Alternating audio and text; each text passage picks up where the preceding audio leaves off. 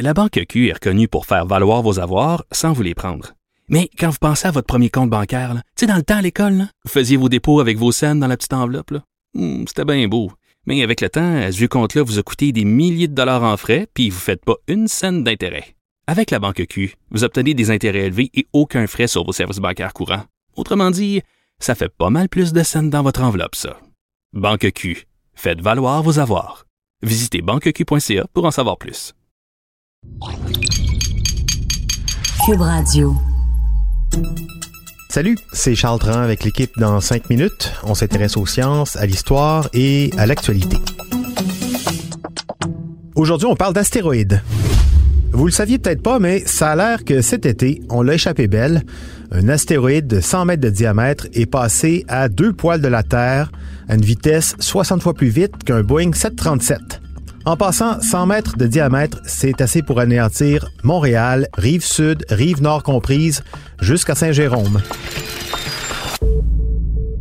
Le pire, c'est que personne ne l'a vu venir, même pas les gens de la NASA, dont c'est le mandat d'étudier les objets de ce type. Ils l'ont détecté trois jours seulement avant qu'il ne frôle la Terre. C'était le 25 juillet dernier. Ça aurait fait un beau Noël des campeurs, ça, avec beaucoup de couleurs dans le ciel. Cet objet de 100 mètres est donc passé à moins de 75 000 km de la Terre. Je vous rappelle que la Lune, elle, se tient à distance à 400 000 km de la Terre. L'astéroïde est donc passé très très près de notre petite planète. Ce qui a inquiété les scientifiques surtout, c'est que malgré tous les équipements à disposition, ben, ils l'ont quasiment pas vu venir, tellement qu'il a été baptisé au moment de son passage, astéroïde 2019 OK. OK. Là-dessus, on peut reconnaître que les astronomes font preuve de beaucoup d'autodérision.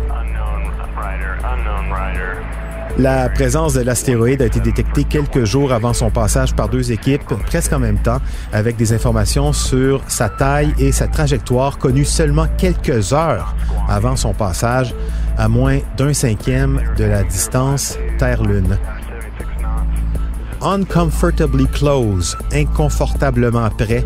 C'est comme ça qu'un astronome australien a qualifié sa distance lors d'une conversation avec un journaliste du Washington Post.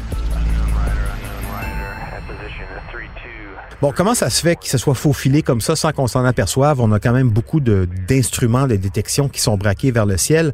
Trois raisons selon les scientifiques. D'une part, sa grosseur, taille modeste, 100 mètres, euh, ça fait pas partie des astéroïdes capables d'anéantir toute vie sur Terre comme celui qu'on blâme pour la disparition des dinosaures. Non, celui-ci, astéroïde 2019 OK, il entre dans la catégorie des City Killers, les destructeurs de villes. C'est plus modeste. Autre raison, sa vitesse, 24 km seconde, 90 000 km heure. Il arrive plus vite que les autres qui voyagent normalement seulement autour de 15 km seconde. Ça veut donc dire, comme il est relativement petit, qu'on le voit arriver beaucoup plus au dernier moment.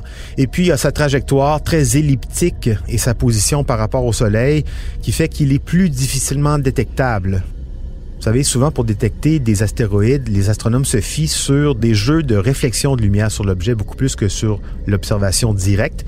Donc sa forme, sa trajectoire ont pu jouer aussi sur euh, ses qualités, disons, furtives. Mais bon, cette détection de dernière minute est tout de même un autre signe de notre faible niveau de connaissance sur l'espace et de ce qui entoure notre petite baie bleue. On n'est pas dans un film, là, racontait un astronome, Alan Duffy, qui dirige l'Observatoire royal australien. Les astéroïdes, c'est un danger réel et très concret. On l'a vu en 2013 avec les dommages causés en Russie à la frontière du Kazakhstan par un météore cinq fois plus petit.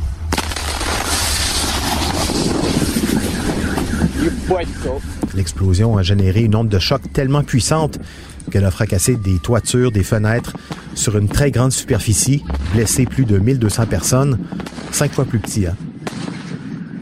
Autre événement, l'événement de la Tunguska, beaucoup plus ancien du nom de la région en Sibérie, un astéroïde qui a détruit 20 km de forêt et généré une onde de choc plus importante que les explosions nucléaires d'Hiroshima et Nagasaki. C'était en 1908, donc en Sibérie. Un autre exemple d'une catastrophe qu'on souhaite éviter. Une occasion pour les astronomes de rappeler que pour détecter ce type d'objet et voir comment on peut s'en protéger, ben ça prend des sous. Plusieurs approches hein, sont étudiées à l'heure actuelle pour dévier des astéroïdes de leur trajectoire. La première consiste à essayer de pousser gentiment l'objet en jouant avec sa gravité.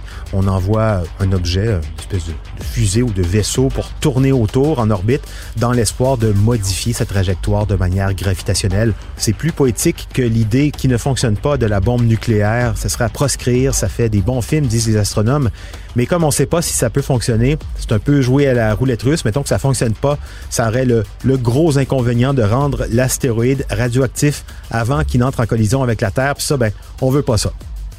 Donc, essayer de modifier les trajectoires de petits objets célestes, en théorie, on peut le faire, en pratique aussi, sans doute, si on y met la volonté et les moyens financiers, parce que si on est capable de suivre la trajectoire des astéroïdes, ça augmente aussi les chances pour l'humanité de ne pas suivre celle des dinosaures.